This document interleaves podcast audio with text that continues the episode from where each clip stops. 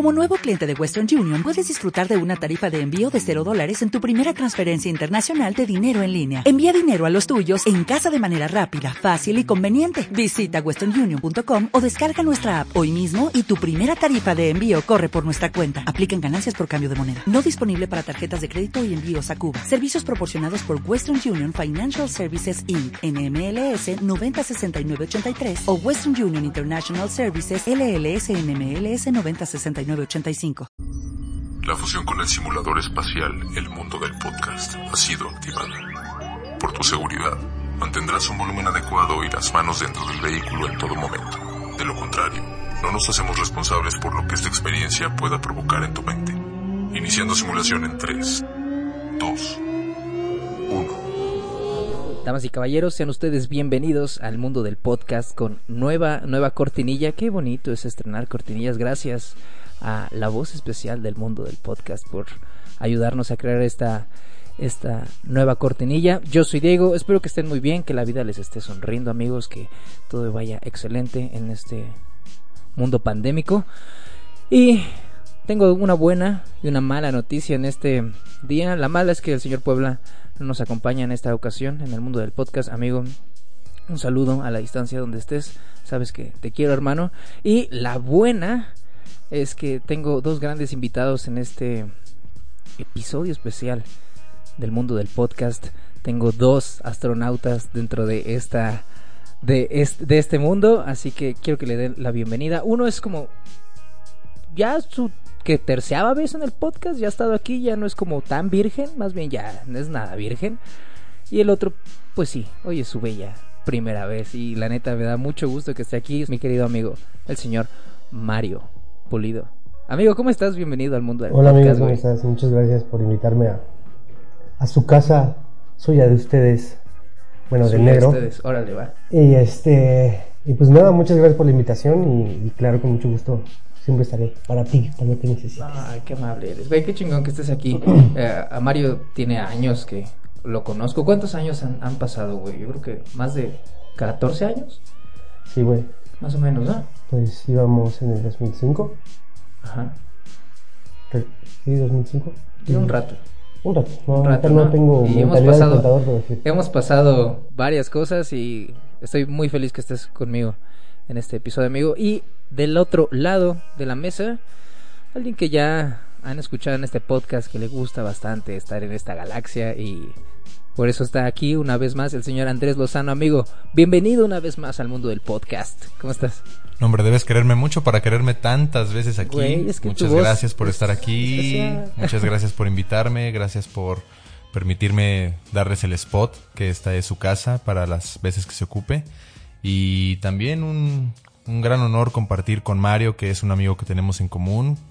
Compartimos demasiados momentos desde hace tantos años, así que nos va a hacer muy, muy, muy ameno el, la experiencia de este gran podcast. Estos dos personajes son parte esencial de este podcast porque vamos a platicar en esta ocasión un poquito del deporte. Esta actividad que está en la vida de todos, en alguna puede llegar a ser muy, muy, muy buena, darte muchas cosas, puedes llegar a intentarlo, puedes no llegar a intentarlo. Yo he hecho deporte en mi vida, la mayoría, la gran parte de mi vida he hecho deporte.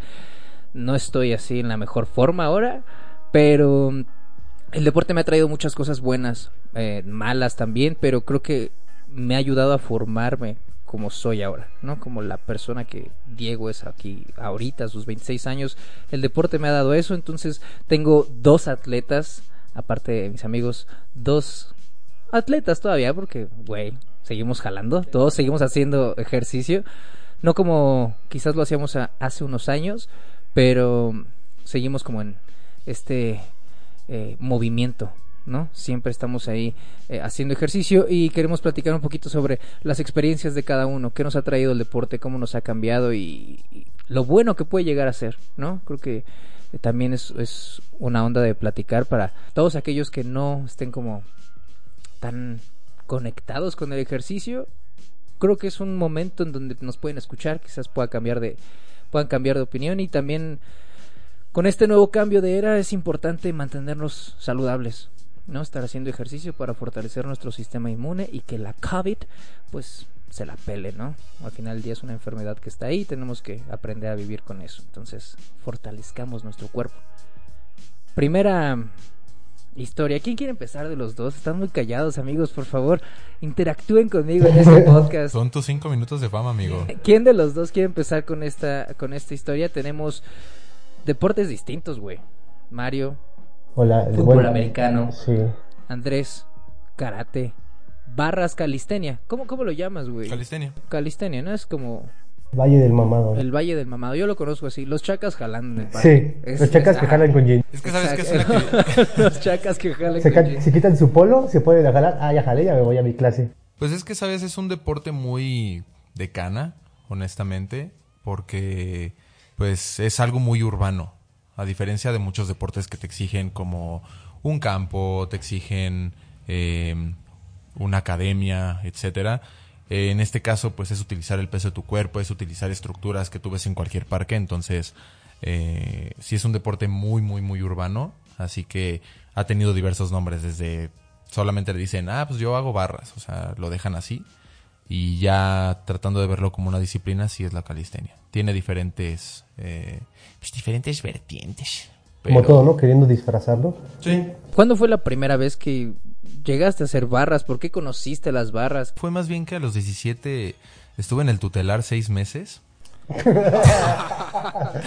no, no, no. De hecho fue demasiado random como el, el hecho de conocer este mundo. Porque, bueno, como la mayoría de, de los escucha de aquí saben, Diego y yo compartimos la secundaria, nos conocimos ahí, pero también Mario fue parte de esa experiencia. Y bueno, de los tres, la verdad es que yo fui el que no cumplió como con la temporada como debía de ser. Yo perdí un año en la escuela. Y en ese año, em, Entran los violines tristes. A llorar todos, el favor. violín más pequeño del mundo. En esos años, yo pues traté de mantenerme de alguna manera activo. Y salía a correr con un amigo que teníamos en común también. Y ¿Quién- quién, corríamos. eh, un amigo en común. Ah, aquel vato. Sí, sí, sí. Ah. Saludos aquí a mi compañero de 1.40 que debe de estar por ahí godineando. Bueno, el punto es que me quise mantener activo con él, yendo a correr en las mañanas a Viveros de Coyoacán. Y bueno, Viveros de Coyoacán tiene su área de entrenamiento. Pasamos por ahí, vimos a los chavos haciendo barras, haciendo tubos, haciendo cuanta madre se te ocurra ahí. Y la verdad es que sí llama bastante la atención porque como que sí, sí te hace sentir como gimnasta de alguna manera, porque de hecho es como una, una versión urbana de la gimnasia. Entonces, saber como todo lo, todo el potencial que puede darte tu cuerpo con tu propio peso llama la atención, quieras o no, se ve impresionante. Y los cuerpos como que puedes apreciar en ese tipo de, de son cuerpos muy estéticos, son cuerpos muy magros. Y la verdad es que sí, te llama mucho la atención, sobre todo pues yo teniendo 15 años. O sea, ves a un chavo de tu edad, ves a gente mayor, gente muy mayor de hecho, o sea, había señores de arriba de 60, 70 años. Y cuando los ves colgándose y haciendo barras, pues sí, sí, sí te, sí te apantalla, sí te intimida incluso. Güey, ¿No? están muy mamados algunos señores. Entonces, Así que pedo. cuando te intentas colgar tú, porque pues, quieras tú de morro como que tienes esa mm, ese instinto como de si ellos pueden yo también, vas, te cuelgas, te das cuenta que no es tan fácil. Y a partir de ahí, por ese como, eh, en mi caso fue como esa necesidad de tengo que poder hacerlo, que empecé en este deporte. Que empecé en esta disciplina y bueno, con el pasar de los años te das cuenta que efectivamente no es fácil, sí requiere un largo camino, pero te deja muchas experiencias. Oye, pero hay- hay como dos tipos de banda dentro de las barras, ¿no? O sea, es la banda que va, jala, como yo, de repente voy, jalo y ya. Y la banda que de repente brinca, güey. Porque llegaste a hacer eso, ¿no? Sí, de hecho, ah, acá, hay- volando, güey. Sí, hay modalidades, o sea, digamos que en esencia es calistenia, pero digamos que hay un rubro pequeño que se le llama street workout, que está más enfocado a la gimnasia justamente, o sea, ustedes han visto en los Juegos Olímpicos, en deportes donde los chicos se cuelgan en la barra y hacen piruetas y todo eso, bueno, eso está Ellos como... entrenan en el parque. Están, no, ellos entran en lugares específicos. Pero desarrollan como que esta actividad de hacer acrobacia y, y es algo igual que apantalla mucho. Realmente no ocupas tanto la fuerza del cuerpo, sino ocupas más bien como ocupas principios físicos como en La el fuerza del corazón. Eh, no. El espíritu de las ocupas- cartas. No, no, no. Güey, ocupas- eres un culero. El ¿por qué le corazón de las cartas. Ah. no, no, perdón, perdón. Ajá. No, ocupas magia realmente. Eh, tienes como que conocer un poquito más sobre cómo aflojar el cuerpo para que puedas hacer una pirueta y estar al tiro para agarrar la barra. Sí, sí tiene una modalidad muy, muy padre, pero honestamente, eh, digamos que a nivel trabajo físico es mucho menor, porque más bien ocupas eh, principios, como les dije, principios físicos, que es eh, utilizar la misma fuerza de gravedad para girar y volver a tomar la barra. A diferencia de cuando realmente solamente estás ocupando tu fuerza para levantarte. O, por ejemplo, hay otra modalidad que es lastrarte, que básicamente es cargar peso extra. Ahí agradezco a Mario que me, que me ayudó con, con unos buenos discos para cargar más peso. Y lo, lo interesante de todo esto, a lo que voy, es que la calistenia tiene tantos rubros que tienes opciones para escoger. O sea, hay chavos que les llama más la atención hacer acrobacias en la barra, hay chavos que les, les llama la atención cargar peso, hay chavos que les llama la atención solamente eh, la parte estética del cuerpo, resistencia a corto, a largo plazo. O sea, tiene muchos rubros. Entonces, yo siempre que, describo este deporte trato de decirles que es un deporte muy versátil porque eh, lo hay para todos, o sea, lo hay para la gente que le gusta brincar, que le gusta como el esfuerzo físico, el- la parte de fuerza de quiero cargar más peso, o sea, tiene demasiadas modalidades. Oye, y, o sea, cuando empezaste a ir, ¿cómo te organizabas, güey, para trabajar como tus músculos? Porque cuando empiezas a ir solo a la barra, o sea, dices, güey, pues me cuelgo y jalo así nada más, pues va a ser como bíceps, ¿no? ¿Cómo fuiste aprendiendo qué ejercicios te ayudaban a ciertas partes del cuerpo? ¿Me entiendes? Mm. Como, güey, ah, para poder hacer pecho las haces cerraditas, para hacer espalda abiertas por dentro, por atrás del tubo, a ver. ¿Tú fue como por que empírico se le llama? ¿Solamente viendo o tuviste algún Es que sensei? sí, tal cual, va, va sobre la marcha. O sea, en un principio solamente te quieres colgar y sobre todo te llama mucho la atención cuando ves algo como que se ve apantallador. Por ejemplo, yo recuerdo mucho que veía a un chavo que, que subía el tubo, pero lo subía ah, con las piernas elevadas. Entonces, tú de, de, de primera instancia no te das cuenta como de, ah, oye, está haciendo abdomen o está haciendo más hombro o así. Solamente piensas, ah, qué chingón se ve que, lo, que suba el tubo con las piernas al aire, ¿no? Entonces, sobre la marcha te vas dando cuenta cómo, cómo funcionan tus grupos musculares. Pero definitivamente sí necesitas como de. como de la experiencia de alguien, ¿no? O sea, yo lo que hice fue, pues, como todo, ¿no? Preguntar. Oye, y no sé, veía a un señor haciendo cierto tipo de ejercicio y le decía, oye, ¿este para qué sirve o para qué lo haces? Ya te explican, ¿no? O sea, sí, sí, sí vas como adquiriendo conocimiento de la gente que ya tiene más experiencia, tanto vas adquiriendo conocimiento empírico, como lo mencionaste, porque tú solito te das cuenta, ¿no? Obviamente al hacer un esfuerzo te das cuenta, ¿sabes qué? O sea, en este ejercicio me dolió el, me dolió el bíceps, entonces creo que lo estoy trabajando, ¿no? O sea, es como por puro sentido común. Y conforme vas avanzando, te vas dando cuenta de cómo funciona tu cuerpo, sobre todo, porque esto es como uno de los beneficios que yo trato de, platicar sobre la calistenia, que te da el beneficio de conocerte un poquito más a profundidad a nivel físico. Te das cuenta de cómo funciona tu cuerpo, te das cuenta de los esfuerzos que haces, a tal punto que te puedo decir que, que ya casi casi estás en tu casa, levantas un tarro de cerveza y dices, aquí estoy haciendo antebrazo, ¿sabes? O sea, como que te das cuenta, aprendes a conocer tu cuerpo y eso te aumenta bastante el conocimiento de ti mismo y hasta de cualquier cuerpo. Entonces, es ¿De qué algo... te ríes tú, güey? Es que me puse a pensar en pura pendejada. Qué raro, va. Pero imagínate así como de, ah, ahora que estoy levantando el tarro hago antebrazo. Me estoy tallando el culo y estoy haciendo brazo. Así está cabrón, güey. Te conoces Es muy que- profundo, güey. es que sí, es y ahora que te sí. tallas más fácil porque el jabón ya no te pesa, güey. Entonces, ¡pum! Vámonos, tendos. Estamos mamadísimos. Vamos a lastrar el jabón, Sí. Perdóname por ir. No, no, no, no, para nada. Es que, es que, o sea, suena Profundo chiste, suena chiste, pero, pero sí aprendes a conocer como más partes de ti.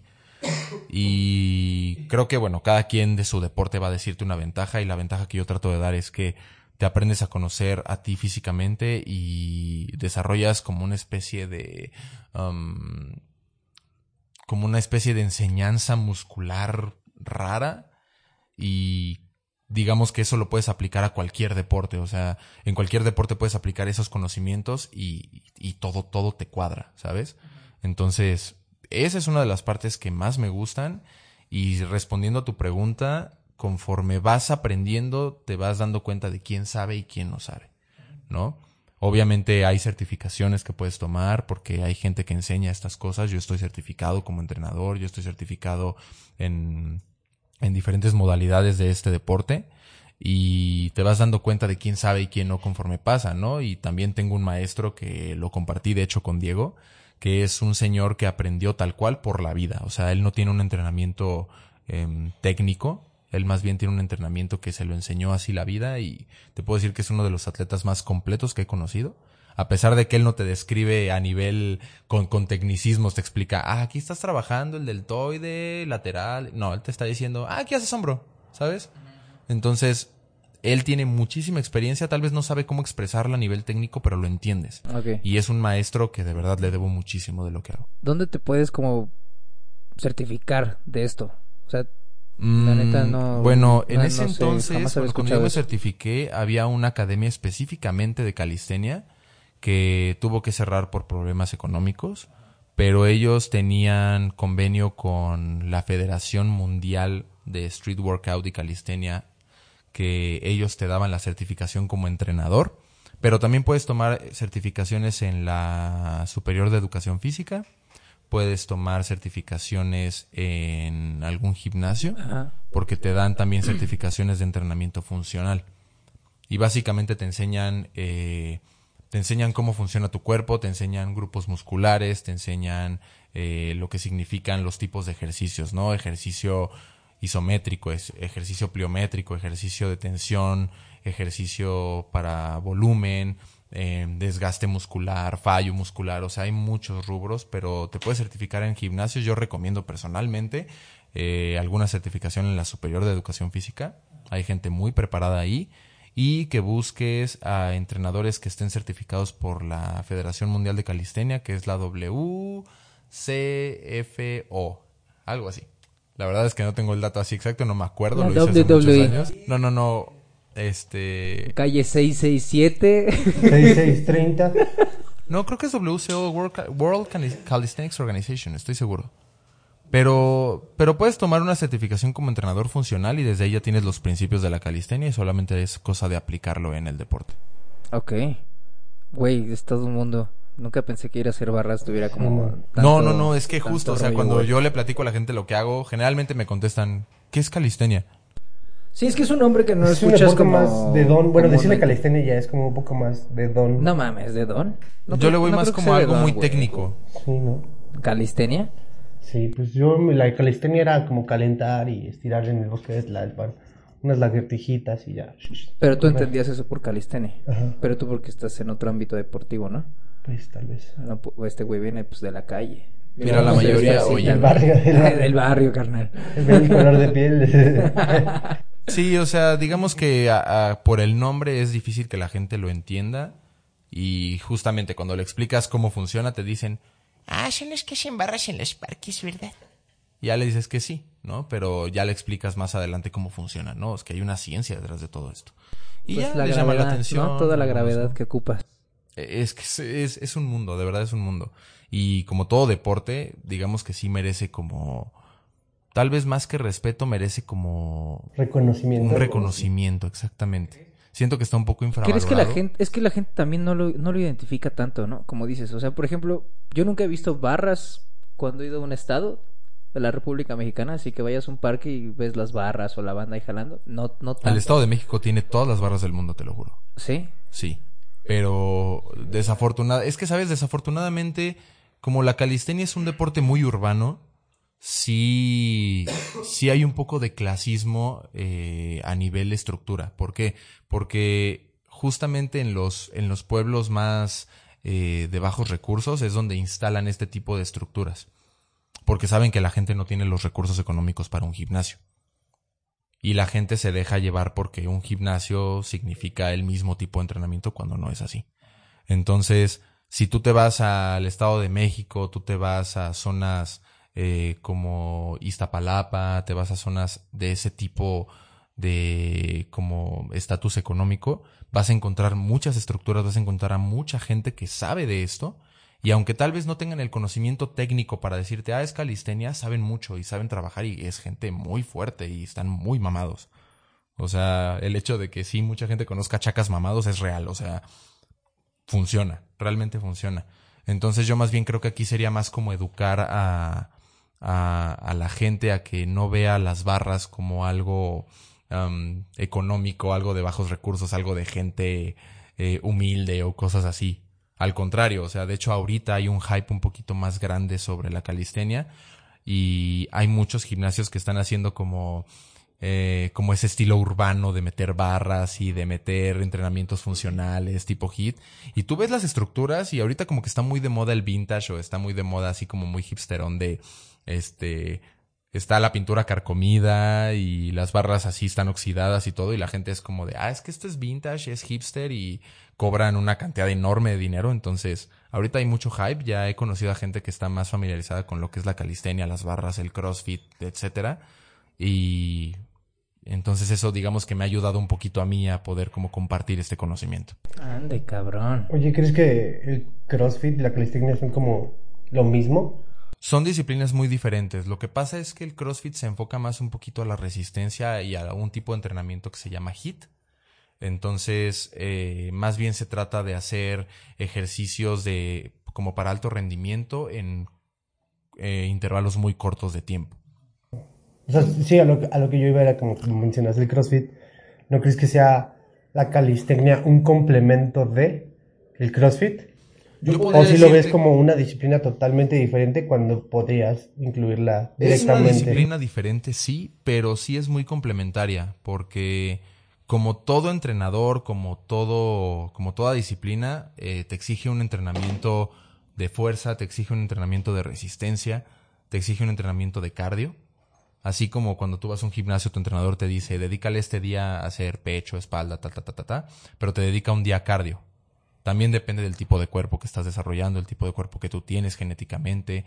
eh, pero yo sí considero que estaría muy bien más, más que hacerte un atleta porque sí, hacerte un atleta completo, conocer todos los rubros, conocer la parte de fuerza, conocer la parte de resistencia, conocer la parte de cardio, conocer la parte eh, de, mm, de peso. O sea, yo, yo trato de mantenerme en un entrenamiento más completo que me exija en todos los niveles. ¿Por qué? Porque hay gente que es muy buena cargando. Por ejemplo, gente de gimnasio. Están tan acostumbrados a cargar que cuando tú los pones a cargar su propio peso no pueden. A pesar de que ellos en una barra pueden levantar 100 kilos, no se pueden levantar ellos mismos que pesan 70. ¿Me explico? Porque no tienen desarrollado ese tipo de entrenamiento. Entonces mi recomendación es conozcan un poco de todo, no nada más se dejen ir por la calistenia, pero considero que la calistenia es una buena base para que conozcas más bien tu cuerpo y a partir de ahí tú decidas a qué rubro irte, ¿no? Pues creo que es como lo que te da el deporte, güey, conocer tu cuerpo. Cada deporte te va a enseñar como tus límites, ¿no? Sí, y Donde eso ya es a estás lo en la que barra vamos. y dices, güey, ya no puedo. Y eso es a lo que vamos con este tipo de información, o sea, el deporte, cada deporte tiene como su magia, cada deporte tiene como su estilo, pero finalmente estás haciendo un esfuerzo físico. Entonces el hecho de conocerlo te vas dando cuenta de cosas diferentes. O sea, ahorita que Mario le toque la batuta para hablar de su deporte, también te va a decir, hay momentos que, hay momentos que, que yo siento que se me va el aire, hay momentos que siento que me mareo, eh, hay momentos que siento que necesito fuerza, hay momentos que siento que necesito resistencia. Entonces, creo que más, más que un deporte, está muy padre también conocer todo lo que tu cuerpo es capaz de hacer. Güey, ¿cuánto tiempo llevas haciendo esto? Llevo ya 12 años. 12 años haciendo barras, güey. 12 años. No mames. ¿Cuál ha sido la peor lesión que te ha dejado la barra, güey? Uf. Porque, o sea, yo he ido a jalar también. De repente Sí. los codos me han, me han dolido. Creo que por no calentar bien. Los callos de la mano, güey, es horrible. Así cuando se te hacen los callos en, en las manos y se te revientan es, es horrible. Eh, lesiones en los hombros por de repente jalar chueco. ¿Qué es lo peor que te ha dejado, güey, la barra? En una lesión. Así, tal vez en estos giros raros que te hayas pegado con el tubo o algo así. Mm, creo que lo más fuerte que he tenido han sido esguinces. En el que, por ejemplo, haciendo acrobacias no agarras la barra, te caes y yo tuve un Putazo. esguince de segundo grado en el tobillo. He tenido lesiones, bueno, diario. Creo que aquí me van a hacer segunda ustedes dos que ya haciendo un deporte o estando en el mundo del deporte, siempre estás lesionado. O sea, siempre hay un músculo que te duele, siempre hay un músculo que Vives te trae. puteado. Sí, definitivamente. Ya y cansado. Ese es mi secreto, capitán.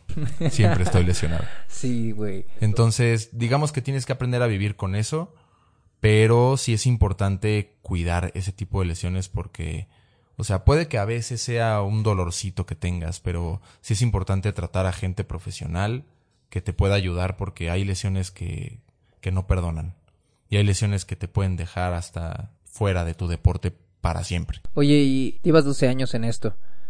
¿Cuántos años tuvieron que pasar para que tú empezaras a dar clase? ¿Y, cómo es- crees tú que estás listo para dar clase, para enseñarle a alguien, güey? ¿Cuándo llegas como a ese nivel que dices, ah, ¿por qué no? Le pu- puedo seguir como un, le puedo dar un tratamiento porque supongo, no sé, que quizás por alumno tú tengas como un tratamiento especial para cada uno, porque cada uno va a querer cosas distintas, ¿no? A lo mejor yo quiero tener hombros más grandes y Mario quiere tener unos pinches pectorales gigantes. Entonces supongo que no me vas a poner el mismo ejercicio a mí. Que a él, Es ahí a donde yo, yo considero que te ayuda mucho una certificación o alguien que te enseñe a nivel técnico lo que estás aprendiendo, porque, pues primero que nada te motivas, ¿no? Porque al principio tú empiezas a entrenar y tú eres el que pide ayuda. Conforme vas avanzando, empiezas a descubrir que la gente es la que te pide ayuda. Llevas 12 Ocho años. Pasaron ocho Después de años. ocho años tú empezaste a dar clases. Te sentiste lo suficientemente Capaz. capaz, Exacto. de, en el modo técnico, en el modo lo que quieras. Ya puedo. De Y decir, de cobrar también, güey, ¿no? Porque cobras por estas clases. de decir, güey, al chile ya sé, qué pedo, te enseño. Un pinche morro meco que va a llegar y te va a decir, oye, es que yo quiero estar igual de mamado que tú.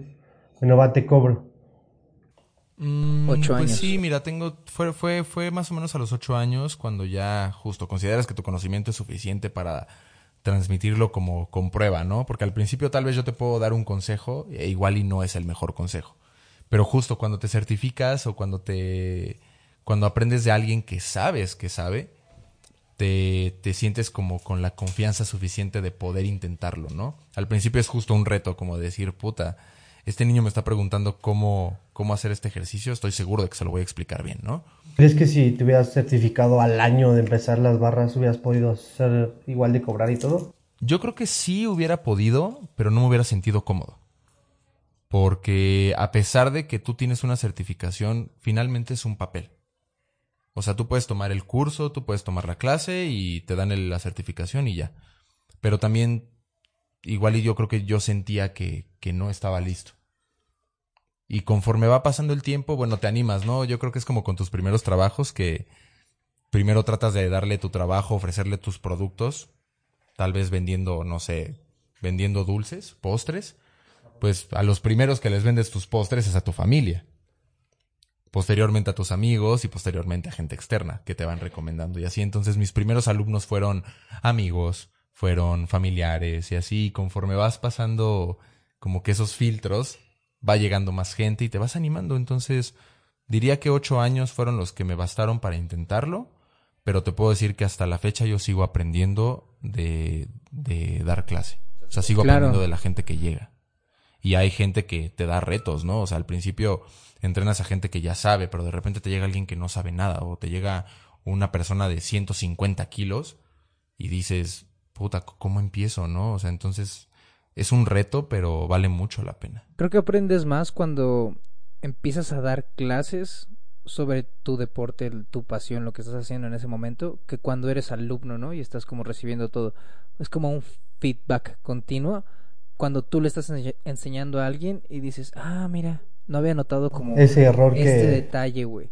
Creces más también cuando empiezas Sí, a dar clases, es a lo que ¿no? voy. O sea, yo sigo aprendiendo. Es fecha que sigo aprendiendo.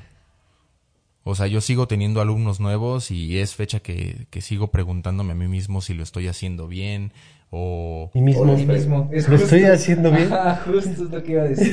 Sí, sí, sí. Estamos de lo correcto. mismo. Pero ¿sabes cuál es la parte más padre? Cuando realmente ven los resultados y te lo agradecen o te dicen, oye, ya me salió, ves, ves sus logros. A huevo. Es una Ver a satisfacción tus alumnos increíble. crecer, ¿no? Es increíble. Como es tus increíble. Sí, definitivamente es, es algo muy satisfactorio y es donde dices, valió la pena lo- los años que he entrenado, valió la pena el darle mi tiempo a una persona y es algo muy ¿No gratificante. te gusta eso? ¿Crees que te llena en tu vida el poder compartir ese conocimiento Sí. con los demás? Te hace Definitivamente. sentir feliz. Definitivamente, dar o clases, sea, yo te puedo decir que a nivel económico no cobro mucho. Soy como Shrek. Doy clases los jueves. Doy clases Literal. los jueves y no cobro mucho. Literal. Pero más que la remuneración económica, la satisfacción de, de ir y entrenar y tener como un momento am, agradable con mis alumnos, conmigo, con todo, es... Pues lo disfrutas, te, des- te desestresas un poquito de tu vida en general. O sea, yo acabo de trabajar y cuando me voy a las barras me siento Es otra como una persona. terapia. Definitivamente. ¿Crees que si, si pudieras vivir económicamente de, tu, de dar clases, lo, lo harías? Mm, yo creo que no. Y la razón sería porque ya no lo haría, ya lo haría por, por dinero y no por pasión. Yo creo que hay un equilibrio entre esas dos cosas y mucha gente pues trata de trabajar en lo que le apasiona. Pero bueno, yo tengo mi trabajo de planta, yo tengo mi trabajo de la carrera que yo estudié y aunque sí me gusta, creo que la pasión más grande que he sentido ha sido en las barras y en el momento en el que yo lo haga más pensando en el dinero que pensando en lo que en lo que me gusta, siento que ya no lo voy a hacer con el mismo gusto. Probablemente sí lo haga y sí pueda, pero a nivel personal No sería tu creo. primera opción, digamos, así No, que te ofrecen de, no, güey, definitivamente Vete a. Miami y vas a entrenar así a los mejores güeyes en la playa. Te vamos a dar un pinche depa así en un. Ja, pero tienes que estar machín. aquí de Ajá. entrenador, Y te vamos a pagar esto. Ay, Nel. Te quedarías aquí. Yo creo que sí me quedaría. No mames, Te no lo juro. mames, hermano. ¿Cómo ¿Para qué te crees, voy a güey? punto de soltar tu ¿Cómo crees, ¿Sabes cómo suelto los vergazos? No, lo que pasa es que, o sea, es que al- desde un principio nunca pensé en, en recibir algo económico por esto. O sea, sí lo recibo, pero de verdad es como simbólico. Sí, por eso, pero a lo que me refiero es como de, ahorita es simbólico. En un futuro a lo mejor todos dicen, no, es que Andrés es la don verga Ajá. en la calistecnia. Y se abre un pro... En la calistecnia. Calistenia. Ah, ok, perdón. Soy nuevo en esto. Entonces dicen, no, pues Andrés es don chingón. Le vamos a abrir un programa especial para que dé clases todo el día. Desde morros de secundaria, así vas por etapas, no sé, güey. Vida de coach. Él diría que no, güey. Él diría, Nel. O sea, prefiere seguir siendo programador. Ajá, prefieres estar sentado en tu casa todo el día que estar. Y que sea tu liberación ir a las barras. Prefiero más bien seguir probando nuevos horizontes en muchas cosas. Viajar, Dim. Más que viajar, no, no, no, probar diferentes cosas. A lo que voy es, em, creo que puedo tener más de una pasión y creo que puedo darle un equilibrio a cada uno, pero me sentiría como de alguna manera sedentario en solamente dedicarme a una cosa en mi vida, ¿sabes? O sea, en este caso ahorita, pues un poco sí. O sea, ahorita me siento cómodo de saber que estoy eh, dedicando mi tiempo a mi trabajo, dedicando mi tiempo a entrenar, dedicando mi tiempo a muchas cosas y me siento más cómodo así porque siento que no me saturo de nada. Entonces puedo darle como una fracción de mi tiempo, una fracción de mi cerebro, una fracción de mi esfuerzo a cada una de las actividades a las que me dedico. Entonces, creo que ni en mi trabajo, ni en entrenar, ni en no hacer nada podría hacerlo toda la vida. O sea, lo que trato es como de probar un poco de todo. Así que si me lo dijeran como dedicarme a full, no podría porque me sentiría incómodo de no poder probar otras cosas. Pero ¿por qué, güey? Podrías Ajá, estar haciendo, eso lo mismo. y probar otras cosas. O sea, no, no quiere decir que porque estés en un solo lugar tienes que dedicarte a eso ya de huevos. Digo, o Más sea, bien sería tu trabajo principal, más no el único. O sea, sí, porque puedes estar dando clases en Miami Ujú. y, Y dando clases de inglés cosa, y a la verga. No sé, güey. Ándale, exacto, exacto. O sea, cualquier No mamada. Porque al final, dar clases, güey, pues tú dices, güey, yo doy clases de 5 a 8, chingue su madre quien venga. Pero esos de 5 a 8 te dan para vivir, güey. Y antes, güey, tienes todo el tiempo del mundo para irte a picar el culo a otro lado, conocer, dedicarte a vender abón de puerta en puerta, no sé, güey. Y es muy diferente. quedarte aquí. Ajá. No como estar aquí, güey. O sea, puede ser que te manden a Chihuahua, güey. Es que ya me diste, ya me diste justo la perspectiva que yo estoy buscando, que es, o sea, me estás diciendo que todavía puedo hacer otras cosas, es a lo que voy. Al principio la pregunta fue, ¿te dedicarías a full de esto solamente ser coach y ya? Definitivamente no, no podría. Ah, ok. O sea, solamente si tal vez eh, a nivel prioritario dedicarme primero a entrenar y después a otras cosas, sí, sí podría ¿Y definitivamente. qué tal como tu propio gimnasio de calistenia en donde tú tengas a tus los vatos que has entrenado, que sean como tus discípulos, ¿no? En donde tú vas a ser el boss, donde vas a decir, güey, vas a estar tú, tú, tú. Así sí podrías estar, ¿sí me Sí, entiendes? así sí. Obvio, papi. Sí. De voz, de voz Nada cualquiera. pendejo, sí, mi güey. amigo. No, no, no. De voz cualquiera, güey, pues sí, yo también quiero, güey. Lo que pasa es Aunque que no ya, sepa, ya podrías como, ya podrías como, como ejecutar la idea de, de dejar algo. O sea, ya poniendo un gimnasio, ya estás dejando algo, ya estás, Un legado de... ya estás dejando un legado, estás Pero sigues dejando un legado con los güeyes que les das clases en las barras ahorita, güey. Sí, pero Son yo chavos no que a lo mejor en cinco años van a decir así como tú del señor Miyagi, güey. Dices, yo, a mí me entrenó un güey bien cabrón y me enseñó que las barras son algo más que solo subirte en un pinche tubo. Son pinches este, física, es pinche conocer tu cuerpo, es todo. Y sigues dejando un legado, güey. Porque cambia de las barras que tú dices que las respeten porque son en un parque a en un gimnasio.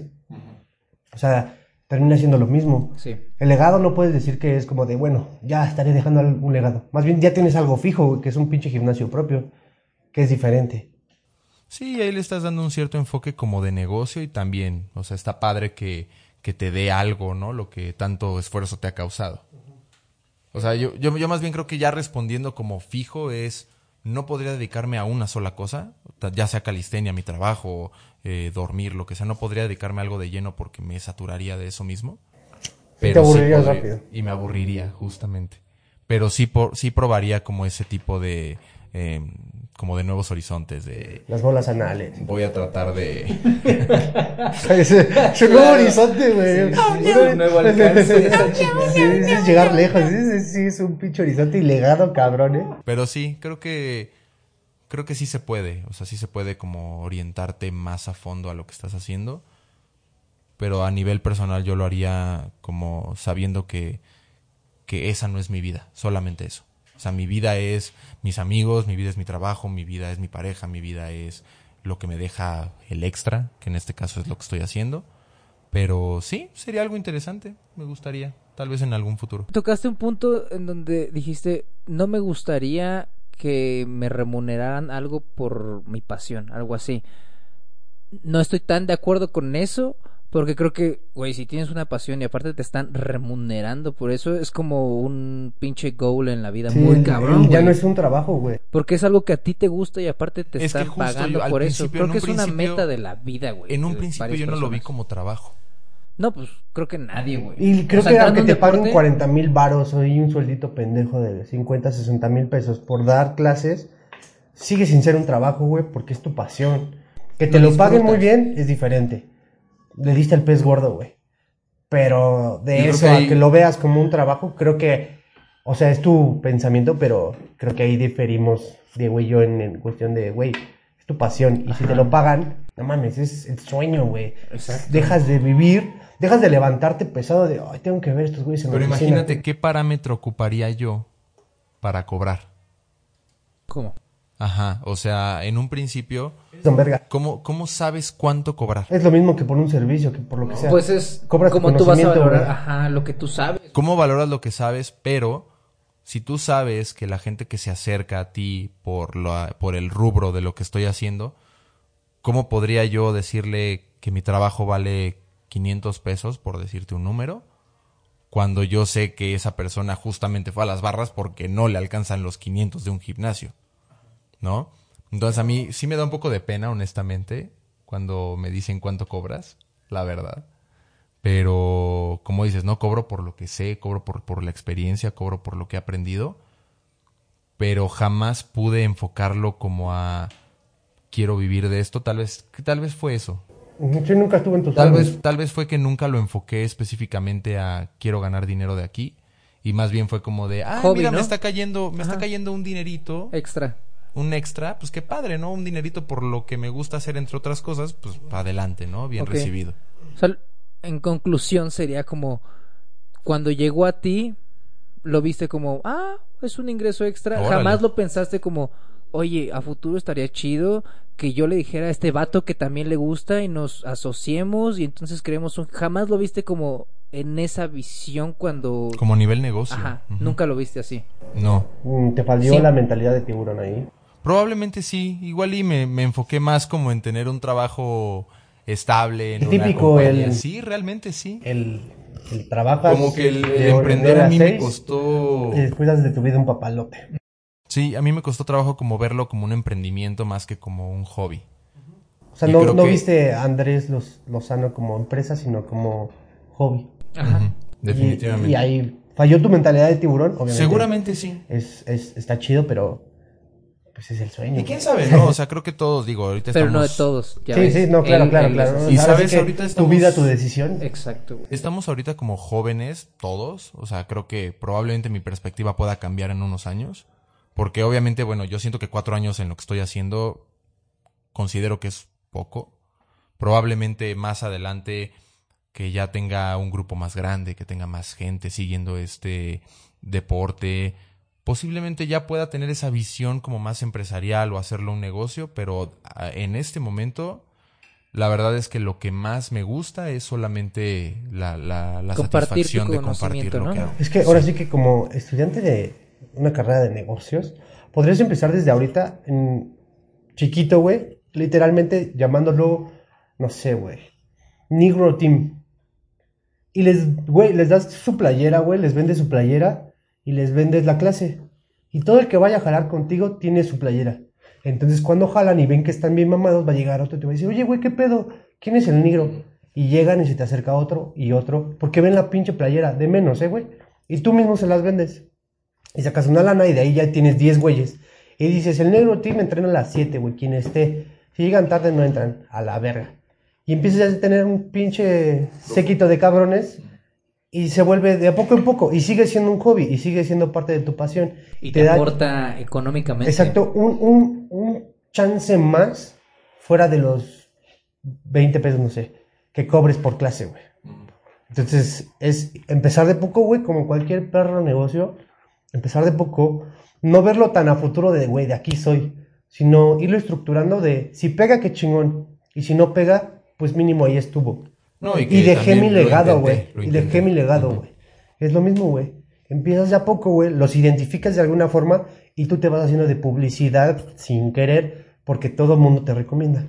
Y ven a los güeyes levantándose solos, güey. Dicen, no mames, yo quiero hacer eso, pero mi entrenador está bien pendejo. Me voy con ese güey. Y es lo mismo, güey.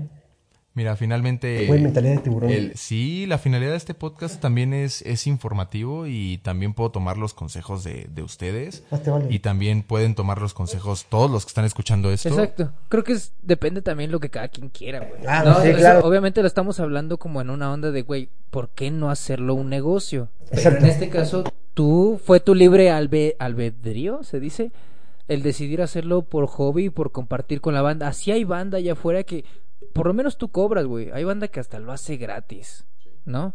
Porque es parte de cada persona. Pero esto mismo puede inspirar como a la gente, ¿no? A mí me gustaría que, que, que parte de lo que estoy diciendo, de los consejos que me están dando, estén como entrando en las cabezas de alguien que esté como en mi situación, como de igual y que tiene, que tiene miedo o que tiene como la pena o lo que tú quieras de, pues de cobrar por lo que hace, de emprender, de todo esto. O sea, a final de cuentas de eso se trata, ¿no? Que- Sí, pena robar y que, te haya- cachen.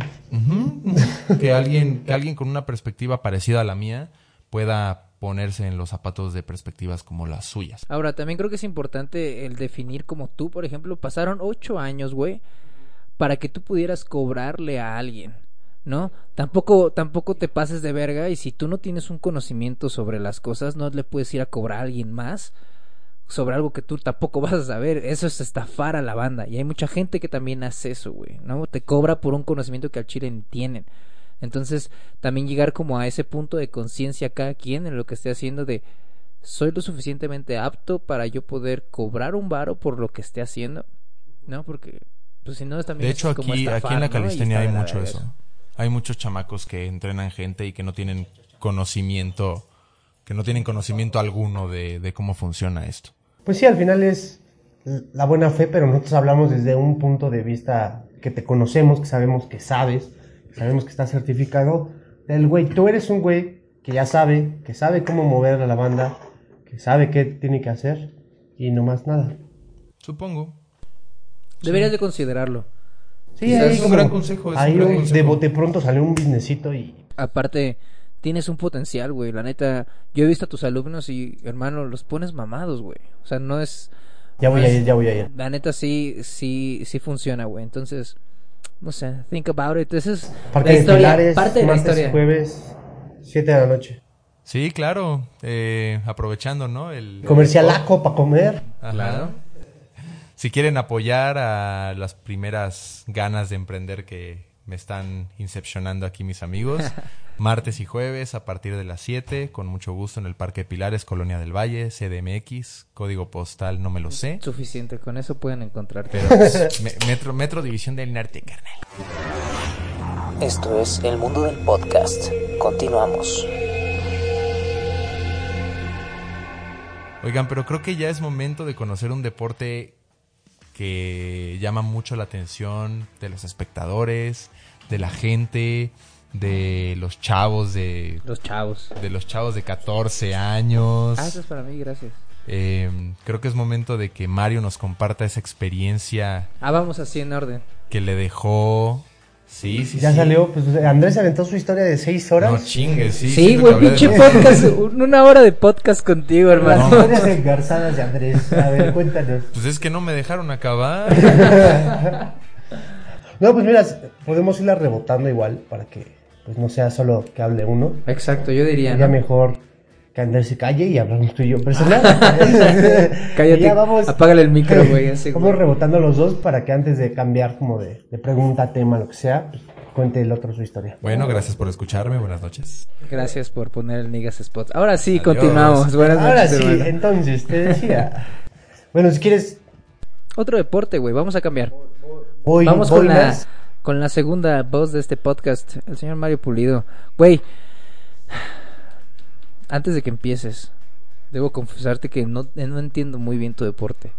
Supongo que no es la primera vez que algún güey te lo dice. Y, y- y la neta quiero, quiero ver si eres capaz de explicarme a mí y a la gente que está allá afuera que también el fútbol americano no, neta, no lo, no lo capta, güey. Mm, sí, es, es un tanto Una manera sencilla. complejo en el transcurso del juego, pero la esencia del juego es como la de cualquier otro deporte en conjunto. Ajá. Son dos equipos de 11 jugadores cada uno. Y tu meta es como ofensiva, es ofender a la defensa y decirle estás bien pendejo, no sé qué. Ajá. Y lo ofendes y ya ganaste. La comedia llegó, ¿Qué chavos, comedia? eh, hombre. Güey, aquí es cuando mandas tu sticker de. ¿Cómo, cómo es, ¿Cuál es tu sticker? Chistosísimo, güey, ¿ok? Es chistosísimo. No mames. Llegó la comedia, chavo, ya llegó la comedia. No, Traigan las sillas. son 11 contra 11. El, el objetivo es llevar el balón a, a la meta rival. Y pues obviamente hay muchísimas reglas. No tantas, se reducen al no puedes jalar, no puedes empujar por la espalda. Ajá. Este, los cambios de balón solo hay uno hacia adelante. Sí, jamás puedes ir hacia atrás, ¿no? Puedes hacer los que quieras. Este, y nada, en eso se basa el fútbol americano. Yo tengo una pregunta ahí aprovechando. ¿Cómo le explicas a la gente las reglas de un deporte de contacto? Tiene que ir sobre la marcha porque hay diferentes situaciones entre cada Muchísimas. jugador y entre cada posición. Las reglas son diferentes, no diferentes, pero se eva- evalúan diferente para un árbitro. Los jalones en la línea que los jalones de los corredores o de los receptores con su respectivo defensivo, ¿no? Este, hay varias posiciones, eh, no todos pueden recibir el balón, la línea ofensiva no puede recibir el balón, todos los otros seis jugadores sí pueden, que es coreback, corredores y receptores. Ok. ¿Tú qué posición tenías? Yo era receptor, receptor en los Pumas de Liga Mayor. Ok, wow. Jugador de la mayor ¿No eras de. Sí, sí, sí. Fui como cinco años aguador. Hasta mi sexto año ya pude entrar al campo y lloré cuando me metieron. Dije, "A huevo. No mames, güey, es la mayor de Seúl, cabrón. No cualquier pendejo entra ahí, hermano, ¿sabes? No, la neta no. La neta no, entonces Bueno, Tienes un talento, empezando por cómo llegué a ese deporte. Yo en mi vida nunca había hecho deporte. Yo siempre fui el chaparrito gordito. Hasta entrando en la prepa, yo tenía planeado jugar soccer en la prepa como mi hermano. Pero la- los de soccer en la prepa entrenaban de 12 a 2 de la tarde. Y yo salía tres días a las 2 de la tarde. Entonces no podía entrenar. Ajá. Y un amiguito que hice en mis primeros días de, de la prepa me dijo, güey, pues vámonos al americano. Le dije, pues vamos, güey, yo no tenía ningún, ningún pedo, ¿no? Yo solo quería hacer algo, güey. Sí. Y ya dije, ya estoy en la prepa, ya es, es buen momento para hacer todo aquí. O sea, iba a la escuela ahí y tenía los deportes ahí, no me tenían que llevar a ningún lado, mis papás ni nada, entonces aproveché y me quedé ahí. Y ya empecé a entrenar en el 2009, este, fue mi primera temporada, en los Leopardos de la Prepa 8. Y nada, ¿Cómo, pues, cómo, cómo entraste al equipo, güey, de ahí? ahí Eh, no hay pruebas como tal, Ajá. quién iba se quedaba, porque Así, eran de pocos, huevos. sí, eran pocos. Entonces el coach se encargaba de, pues, quien quiera entrar, yo le enseño lo Adelante. básico y pues, de chingadazos, ¿no? Ok. Porque lo que, la mentalidad que tenía era de, yo no puedo coachar ni las ganas, ni la disciplina, ni los huevos. Entonces había mucha gente que iba, no sé, dos semanas, las ponían a darnos en la madre, o sea, obviamente con casco y hombreras. Este, y había mucha gente que se salía. Que le dolía el cuerpo, que le se esguinzó el cuello, Ajá, cosas ajá. así, que no aguantaron. Es que sí es un, un deporte rudo, güey. Sí, la neta sí, ¿No? o sea, es que De eso jugar fútbol, sí es muy diferente. güey, súper diferente, Entonces, ¿no? la neta es que mucha gente por eso desiste. Y a mí me gustó, en lugar de ahuyentarme en los golpes, pues me mamaba el escuchar los madrazos, el revolcarme y que no me doliera. Porque la verdad es que no me dolía por el equipo, era como de, no mames, me acaban de revolcar dos gordos así enormes Ajá. y no me dolió. Dije, no mames, está bien chingón. No te dolía, güey. No, güey. Pero tú estabas así como bien... Sí, flaquito. Flaquito, güey. Bueno, cuando entré a la prepa me estiré y... Ajá, y estabas como ñanguito, ¿no? Sí, pero... No, no, no te lastimaron. Así nunca, en tus güey. primeros entrenamientos. Nunca, güey. No mames. No, o sea, sí terminaba todos los días, era de llegar a mi casa a dormir. Y mi familia sí me decía, ¿qué pedo, güey? ¿Siempre estás cansado? Y yo, pues sí, güey, estoy cansado, vente a la verga. La, la realidad de cualquier deportista, ¿no? Entonces, pues yo, yo iba a, a los chingadas a divertirme. Yo cuando entré, tampoco entendía ni siquiera lo que era una ofensa y una defensa. Lo fui aprendiendo con el tiempo y cuando entendí más el fútbol fue cuando se me hizo más fácil jugarlo. Yo lo jugaba por inercia. Que me decían, vas aquí y haces esto. Hago esto y chingue su madre si me callo, ¿no? Ya chingué. ¿Y ya tenías eh, algún gusto por el americano, al No. menos visual? O sea, irle a algún equipo. Mm, Pues mi papá era muy fan de los Steelers, pero nada, nada de... Te gustaba mucho el fucho, ¿no? O sea, Sí, yo yo recuerdo fan. en la secundaria así como jugabas, güey. Yo fan y lloraba Sí, cuando las ajá. chivas perdían. Sí, no, y cuando tú también perdías, llorabas, güey. O sea, eras un Nunca me gustaba apasionado. nunca me gustaba perder. Ah, Soy cero, pero así. cero perdedor. Sí, así en un debate ahorita me pelan la gana. güey. Sí. ¿Por qué te pones así, güey? Porque no me Espérate. gusta perder, cabrón. No mames, pato, esa mamada aquí, Y güey. ¿No crees que esa mentalidad que tienes eh, de no perder también fue importante dentro del deporte? Que te impulsaba, ok, me acaban de revolcar dos pinches gordos gigantes, me voy a parar y me la van a pelar y les voy a anotar. ¿Crees que te ayudó eso para... Sí, sí me ayudó, pero no me di cuenta en de esa deporte. actitud hasta que, hasta hace unos pinches meses que hablé con mi psicóloga, güey. Que me dijo, oye, güey, ¿qué pedo, güey? Tú cuando hablas con alguien, güey, pierdes o qué pedo, el rechazo o así. Y dije, no, pues es que nunca he perdido como tal, Tú nunca pierdes. nunca. ¿Esta mentalidad crees que te hizo un paro para, no sé, como seguir dentro del deporte? Sí, como decir, sí, "A sí huevo, me- güey, este güey me la va a pelar. Me motivó el, me motiva mucho el no dejar las cosas a la mitad.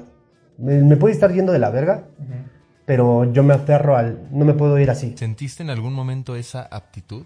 O sea, igual y una parte de ti era no querer perder, pero chance la otra era tengo aptitud para esto o te aferraste a tener la aptitud. Mm, No, yo creo que cuando yo llegué, sí llegué a tener talento nato, porque yo sabía correr de menos. Hay banda que llega y no sabe ni correr. Güey, sí, güey. Y corre muy raro, güey. Eso, eso luego ¿cómo, ¿cómo puede ser posible? Y hay banda que llegaba sin saber correr, luego le pones unas sombreras y un casco, No. puta, perdido. Entonces yo la verdad que mínimo de tanto jugar soccer en la secundaria de retas y así, pues me ayudó a, a tener aptitudes de, de deportista. Sí, Sí jugabas chidito. Entonces eso me ayudó mucho a, pues, a mis inicios. Aparte también creo que no sé, güey, no sé si se, se esté en la, si está en tu sangre, en la sangre. Siento que también puede ser un deportista como nato, güey. Porque yo me acuerdo que jugábamos en la secundaria, jugábamos fútbol y te rifabas, ¿no? De repente nos poníamos a jugar básquet y también ahí te movías, güey. De repente, no sé, jugábamos alguna otra pendejada y también ahí estabas. Entonces, creo que tienes como esa habilidad, ¿no? Esa habilidad, pero, o sea, nunca, nunca la exploté antes porque pues nunca hice nada. O sea, mis papás nunca fueron de, bueno, vamos a que esa hiperactividad de, vamos a quemarla en algo. No, nunca. Entonces cuando yo llegué al americano fue como de, güey, nunca había entrenado, me mama ir a entrenar, me mama decir, no puedo, voy a entrenar. O sea, sí me mamaba esa actitud de, ay, no mames, güey, yo ya juego, güey, no me estén chingando. No puedo ir a pedar, pumita.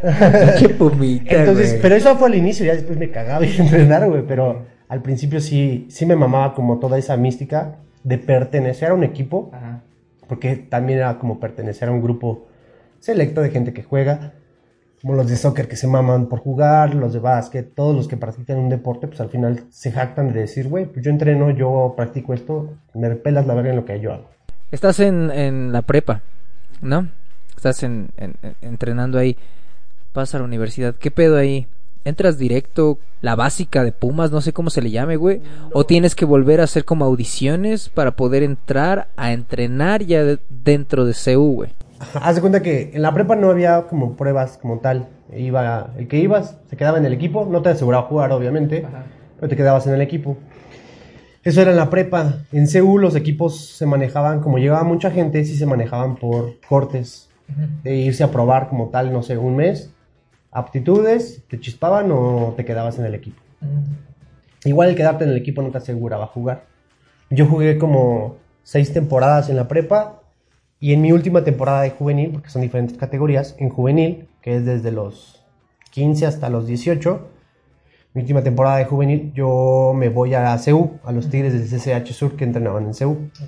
Y ahí fue mi primera experiencia como en un corte, en una prueba como tal, de, de tener la presión de- del coach, de los jugadores que se están probando de tu posición, de que el mismo coach te dice, güey, si no le chingas esta semana te vas a ir a la verga, porque estamos en el ojo, güey.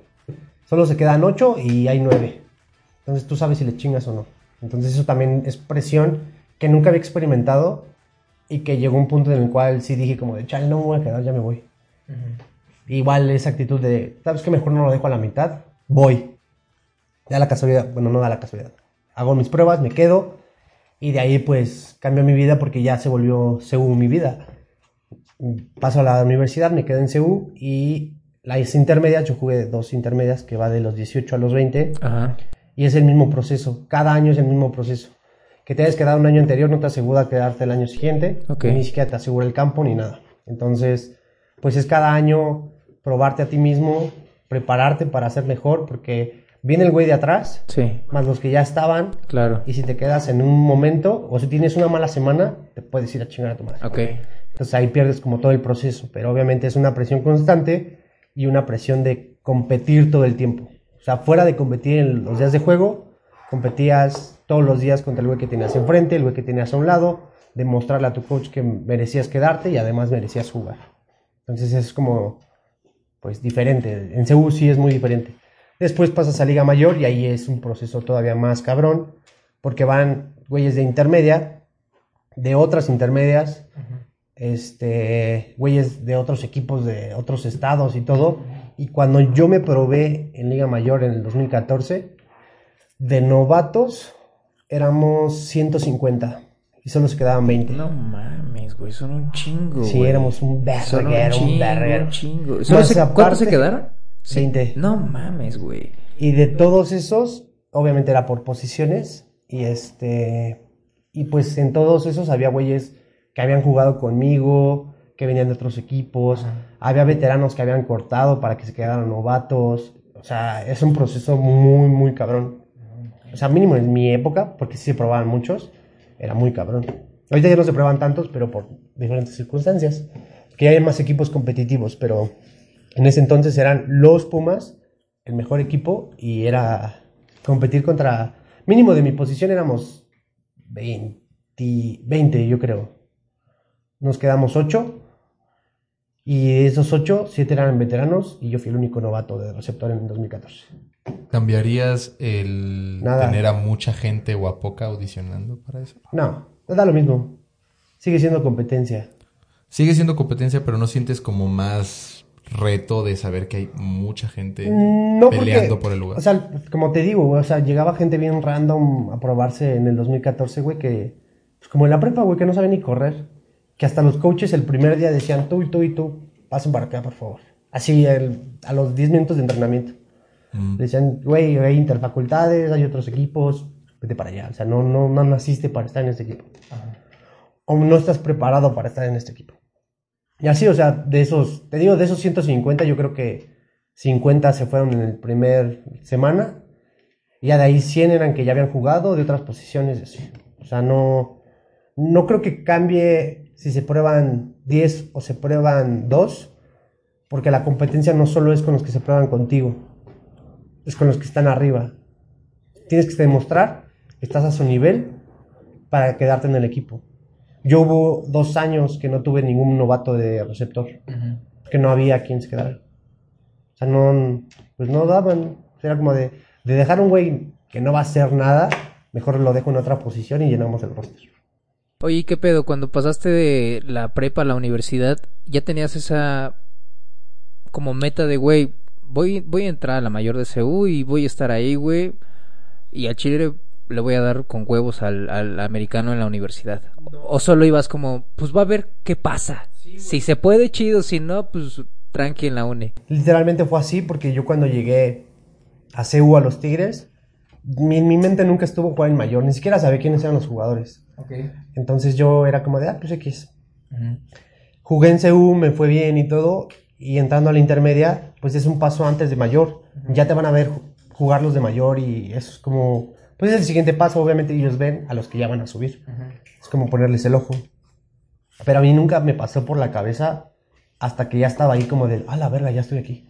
O sea, ya me toca subir, ya me toca chingarle.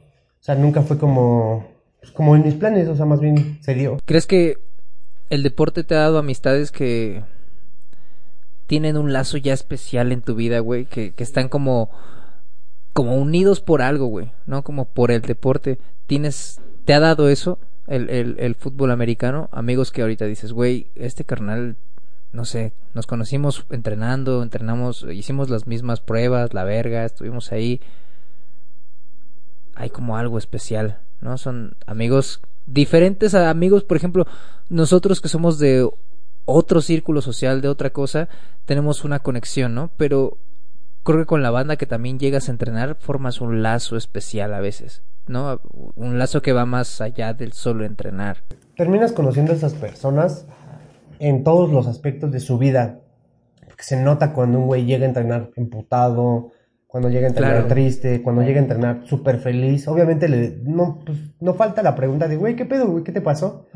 Y de repente se descarga contigo y pues, lo terminas conociendo en un ámbito muy personal.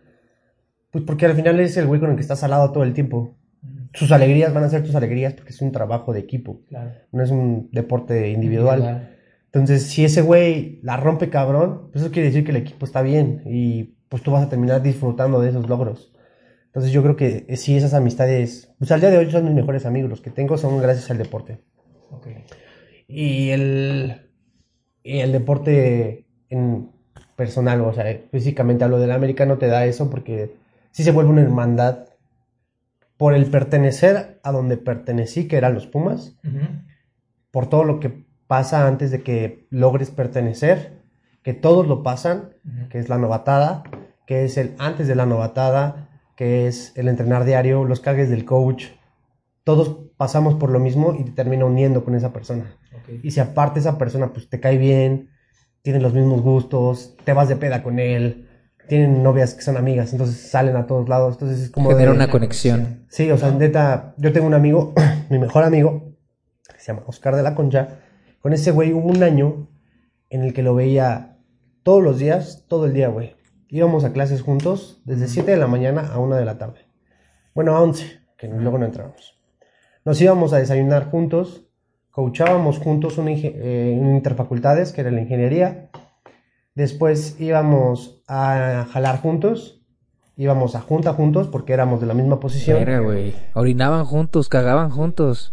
La verga, hermano. Y nos- pues, obviamente nos bañábamos juntos, comíamos juntos. Se bañaban bueno, juntos. bueno, bueno, bueno, bueno. Bueno, es que las regaderas no tienen separaciones. Claro, o sea, claro. Somos hombres y payasos. No, pero pues platicábamos mientras nos bañábamos Mientras y era como, nos "Ah, bueno, ¿qué el chile, hacer?". claro. Y pues de- era de lunes a viernes, güey, y luego los viernes o sábados nos íbamos de peda, güey. Ok. Entonces lo veía todos los días, todo el tiempo. Y como en infantil se coachea de lunes a domingo, en esa época teníamos un infantil y pues coachábamos la misma categoría. Entonces estábamos todos los días, todo el día juntos, güey. Neta, llegó un punto en el cual dije, ya vete a la verga, güey. Ya no te quiero volver a ver. Y ese güey se volvió muy mi carnal y lo conozco cuando está emputado, cuando sé que no le puedo hablar. Cuando mejor lo dejo y lo mando a la verga, así como de, ya, güey, mejor no te hablo. Lo llegué a conocer mucho, mucho, muy cabrón. Ok. O sea, sí le conozco hasta las amígdalas al güey. No se la metí, pero casi. Ok. Cuando íbamos de viaje éramos roomies, porque siempre te ponen con una persona. Éramos él y yo. No sé, güey, estaba muy cabrón, güey. Sí éramos como novios. Te da hermanos el deporte, te ha dado hermanos, ¿no? Ah, llegaste a un punto, güey, en donde la rompiste, llegaste a CU, a la mayor, y también llegaste a un punto en donde ya empezaste a dar clases, a coachar, ¿no? ¿Cuánto tiempo pasó en el caso de Andrés? Fueron ocho años, ¿no? ¿Cuánto tiempo fue todo este proceso en donde, no sé cómo haya sido, güey? Llegó un profesor y te dijo, oye, ¿sabes qué hay esta oportunidad? ¿Quieres jalar? O no sé cómo haya llegado, güey. ¿Cuánto tiempo pasó? Y... ¿Cómo fue, güey? En, en CEU, bueno, en, en- los, de- los jugadores de mayor, casi todos coachan a las infantiles de CEU. Hay seis categorías diferentes, dos equipos por categoría, son 12 equipos. Y por lo general se necesitan mínimo cuatro coaches. Entonces alcanza como para que coachen todos. Y a mí me cayó mi primera oportunidad de que un güey me dijo, güey, vente a mi staff de coacheo en el 2015. Pasaron seis años, pero fueron ocho temporadas, nueve temporadas. Entonces me invita un coach y me dice, güey, hay la oportunidad de que coaches con nosotros, vente. Y yo la primera vez que coaché, güey, la neta que coaché con miedo, o sea, porque no sabía. Sabía lo que tenía que hacer, sabía lo que les tenía que enseñar, lo que a mí me hubiera gustado que me enseñaran en su momento, pero no sabía cómo transmitirlo. O sea, nadie te explicó. No, Solamente no, te dijeron, güey, ven y ya. Ajá, sí, es como de, les dije, güey, ¿qué hago? Porque aparte me dieron de las categorías más chicas, porque pues no tenía experiencia. Me dijeron, güey, pues ven y, enséñales los que tú haces, güey. Lo que tú haces, pónselos a ellos. Obviamente lo, lo van a hacer diferente, pero pónselos a ellos. Bueno, yo al principio hasta me daba pena ponerlos a estirar, gritarles, porque los papás todo el tiempo te están viendo. Dije, no mames, qué pena que, tú- que un señor se desconecta conmigo y me dice, oye, no le grites a mi hijo. Es como de, hola, verga. Pero después ves a los demás gritándoles, pendejeándolos y todo. O sea, no de mala forma, sino como de, güey, esto no seas así, no seas, no seas pendejo. Entonces, pues así como que aprendí a escuchar a, a madrazos, entre comillas, pero, pero así fue, o sea, sí me llegó la oportunidad y era como algo que se hacía porque como jugador de, de mayor era como retribuirle algo a la universidad, ayudarle a que su semillero fuera creciendo con tus conocimientos a- hacia los más pequeños. Y el llegar a coachar me ayudó a la seguridad, no tanto, pues te digo, no tanto de como persona, sino como jugador, de entender más el deporte, de saber en qué la estaban cagando ellos. Y cuando a mí me tocaba entrenar, decía, no mames, yo le estoy corrigiendo esto a un niño y hago lo misma mamada. Claro. Entonces eso sí me ayudó muchísimo como jugador, el coachar. Es lo que hablábamos con Andrés, ¿no? Como el, el feedback que te da ese, Te esa fijas enseñanza. mucho en esos errores que tú obviamente no te das cuenta cuando los haces. Claro. Te das cuenta cuando los corriges a alguien más. Y cuando tú vas y los haces, dices, qué pendejo, yo lo estaba, lo acabo de corregir hace dos horas y vengo a hacer la misma Sí, sí, mamada. sí. Entonces, eso, eso sí ayuda demasiado el coachar. Fuera de que yo no sabía como tal coachar, porque yo al principio creía que era llegar, poner ejercicios y háganlo como quieran. Y el ir coachando con el tiempo, pues sí me enseñó que no solo es enseñarles cosas dentro del campo, sino enseñarles a ser como buenas personas, este, buenos niños, buenos hijos, este, que no solo es el americano, güey, que le tienen que chingar a la escuela, niños de secundaria que tenían pedos en- de calificaciones, era como, no seas cabrón, güey, tus papás hacen un esfuerzo por pagarte una temporada y vas y la cagas en la escuela. Es como de meterte más en su vida y ser un coach de vida Claro. y no solo un coach de fútbol americano. Creas que un eso, vínculo. que eso es ser un coach. Claro, O sea, sí, eso sí, se sí. vuelve ser un coach. No solo. Porque para enseñarte del deporte, pues lo ves en YouTube, cabrón. O sea, te enseñan las bases y te enseñan drills y te puedes volver una bestia. Pero el enseñarte a pensar en la empatía que debes de sentir con un jugador de al lado, en, lo- en la competencia que debe de existir dentro de ti, pero sin pisar a los demás, sino sobresalir por tu propio trabajo y no por tirar cagada al de al lado, eso también creo que sí se puede llegar a coachar. Y sabe, y sabes, siento que en tu deporte, específicamente en tu deporte, creo que el vínculo puede ser tan fuerte para un niño como el de un papá. En muchos aspectos sí. Yo siento que sí. O sea, a lo mejor con nosotros directamente no, porque éramos los más chavos y nosotros también éramos bien pendejos de cotorrear con los niños, ¿no? De, ay, no mames, y a ver, enséñame Pero hasta novia", eso te ayuda, ¿sabes? Siento que, cotorreamos, siento y- que el mismo niño te dice Ajá, sí, o, nos piensa, ¿sabes qué? que Me gusta mucho como no el coach Mario me explica. Y los, y los papás también se escudan mucho con nosotros, como coaches, de decir, es que, eh, a ver, vamos con el coach. Y el niño al lado y la señora diciéndote, es que este niño no hace su tarea, ya le dije que lo voy a sacar. Entonces ya tú como coach le dices, a ver, cabrón, ¿por qué no estás haciendo tarea? Te voy a poner un castigo. Y lo pones a correr como pendejo.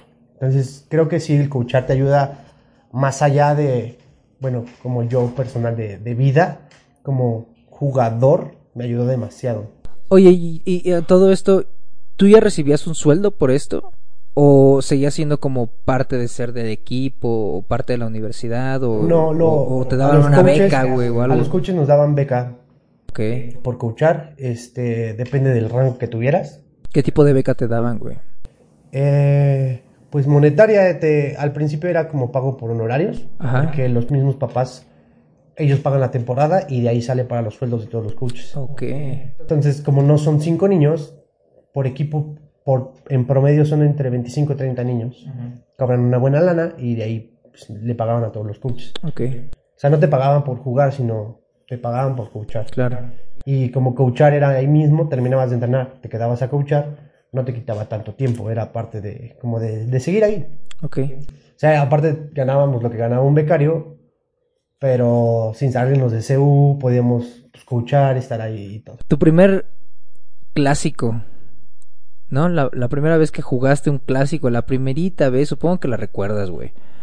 No es como algo, no sé, o en algún momento que te haya pasado algo como muy emblemático dentro de toda esta carrera, en algún clásico que te hayas lesionado, o que te hayan dado un super putazo, güey.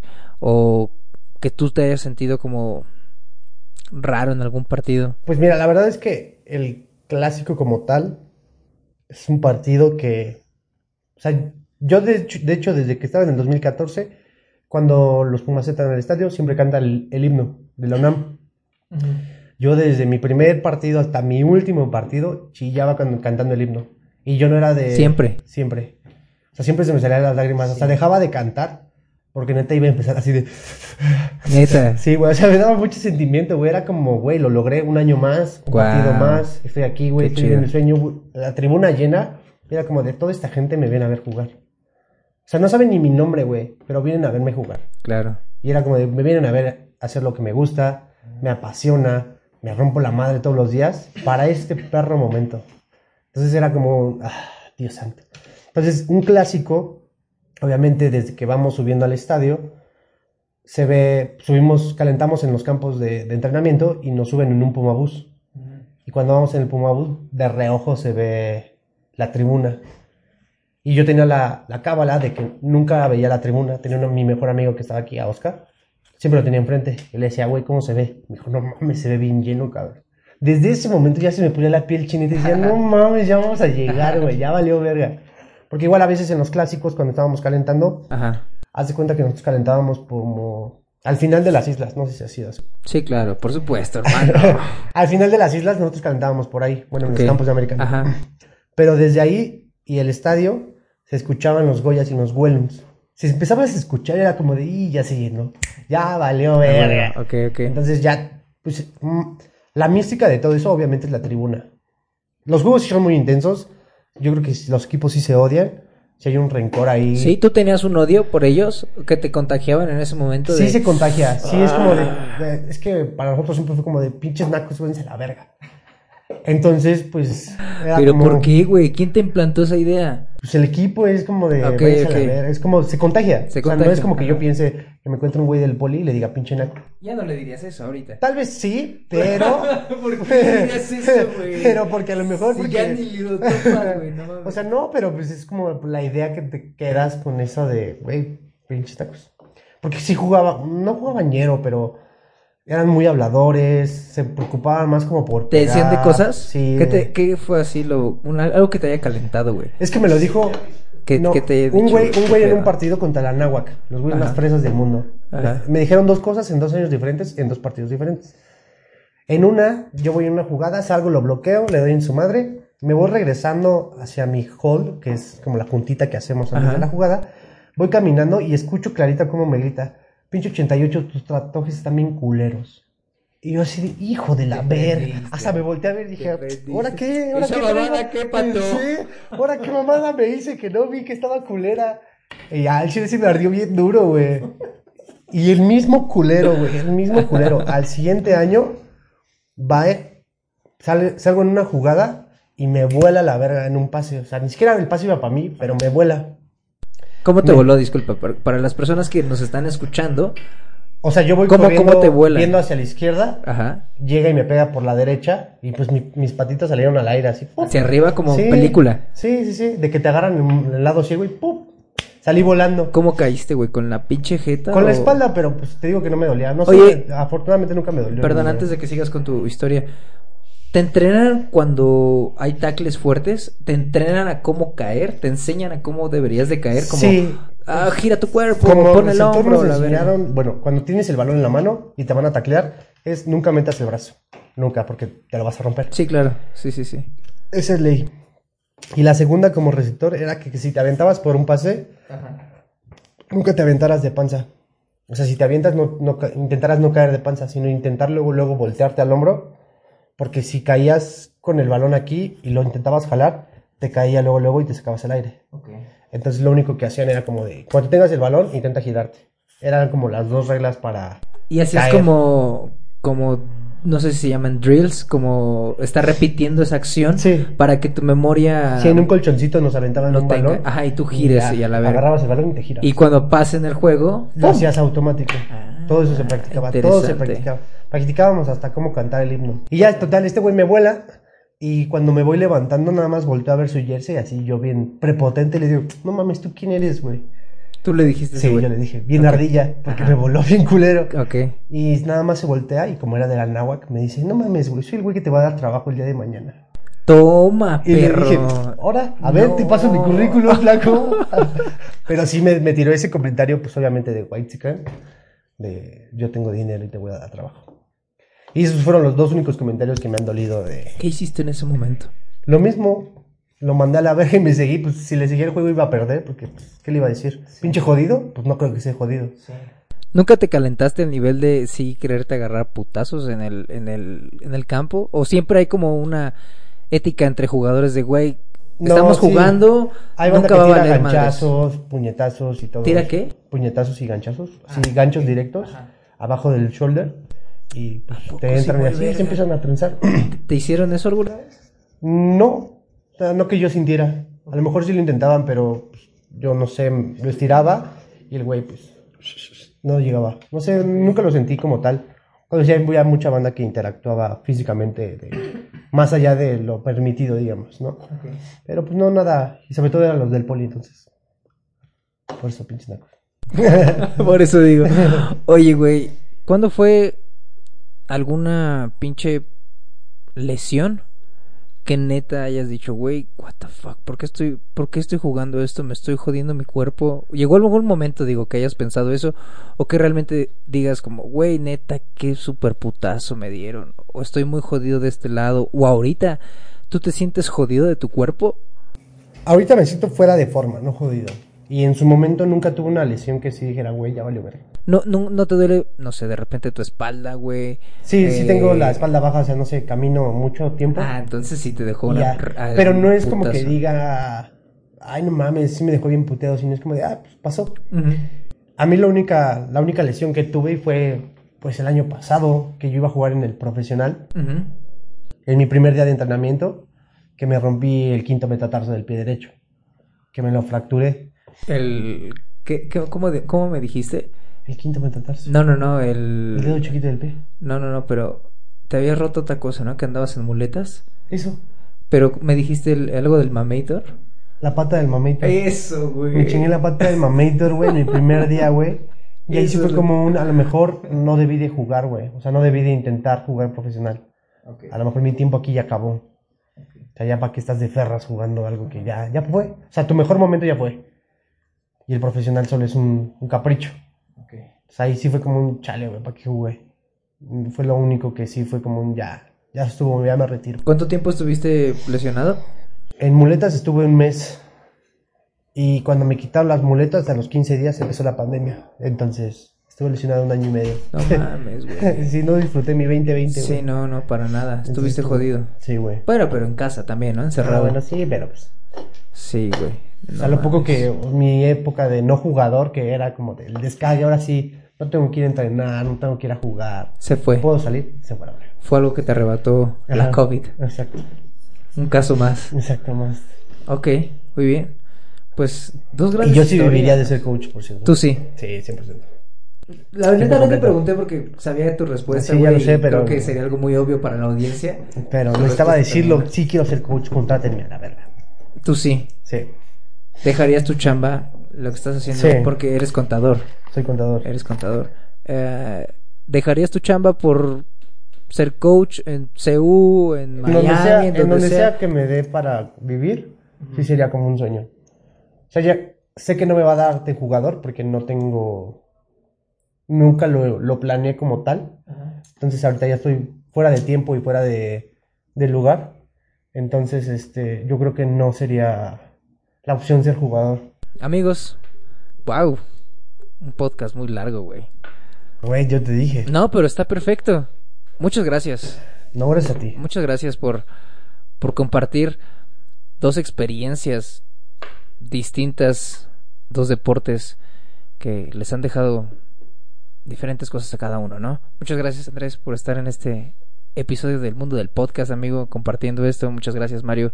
Gracias por compartir todo esto con nuestros podcasters. Muchas gracias por escuchar. Espero que hayan escuchado todo este capítulo del mundo del podcast sobre un poco de deporte. Hoy vamos a hablar de más cosas, pero vaya que se alargó todo esto. Es que sabes que es un tema muy, muy amplio porque no solamente es como el deporte en sí, sino Todo lo que te deja, ¿no? o sea, todo lo que te deja, todo lo que pues prácticamente es un porcentaje alto de tu vida. Y aparte, pues es, al final es nuestra pasión de cada uno, ¿no? O sea, cada uno tiene su pasión y obviamente cuando hablas de tu pasión, No te callas. no te callas, güey. Dices cualquier detalle mínimo que, que puedas dejar por alto en una conversación cualquiera. pinches tatuajes están bien culeros. Eso me pela la verga.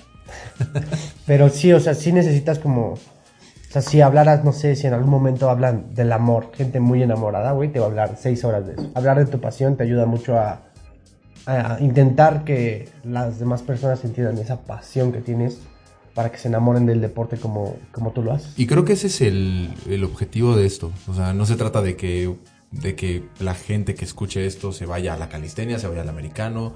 Simplemente que, que busquen una pasión más allá de, de alguna actividad como empresarial o así, sino que busquen una actividad o que busquen em, eh, meterse al deporte para encontrar una parte de sí mismos. Suscríbanse a este canal si aún no están suscritos. Gracias a los patrocinadores oficiales de este episodio. Cerveza Kaiser de Kaiser. Muchas gracias, cerveza de Kaiser. Por llenar la mesa, ¿no? De tantas cervezas, güey. Están increíbles. Muchísimas gracias. Gracias, cuando gusten. ¿Sabes? Me gustó más la. La, la negra, güey. Sin albur. La Duvel, la Duvel, la Duvel. La- la- Estoy diciendo, es Duvel y Tripel, la Duvel es la negra. Güey, ah, me gustó más esa, la neta. La otra está como muy suavecita. Yo la sentí suavecita. Pero gracias. Tiene, tiene bastante alcohol, así que prueben amigos. Gracias, claro. La pueden buscar en Instagram, arroba, De Kaiser.mx. ahí está. Eh, gracias una vez más por ser un patrocinador oficial de este episodio. A la de Chávez Merch, a Pastelería Julia, muchas gracias. Síganme en Instagram, arroba de Chávez doble, doble Z. ¿Quieren dar sus Instagrams, amigos? No, bueno, ya lo conocen. I am Andrés al revés. Se diría Cert Namai. Eh, doy entrenamientos personalizados, ya lo saben, a los que gusten. Subo pura pendejada, también a los que gusten. Mario88, Ma- Mario Mi 88. Instagram es marioh.88. Soy contador, si necesitas una declaración anual. Ah, güey, güey. Entrar a la vida adulta, no mames, duele, Yo les hermano. ayudo con el SAT, no nos van a meter a la cárcel. Venga, ánimo. Gracias, amigos. Cuídense. Bye. Pim, pilim, pim, pim.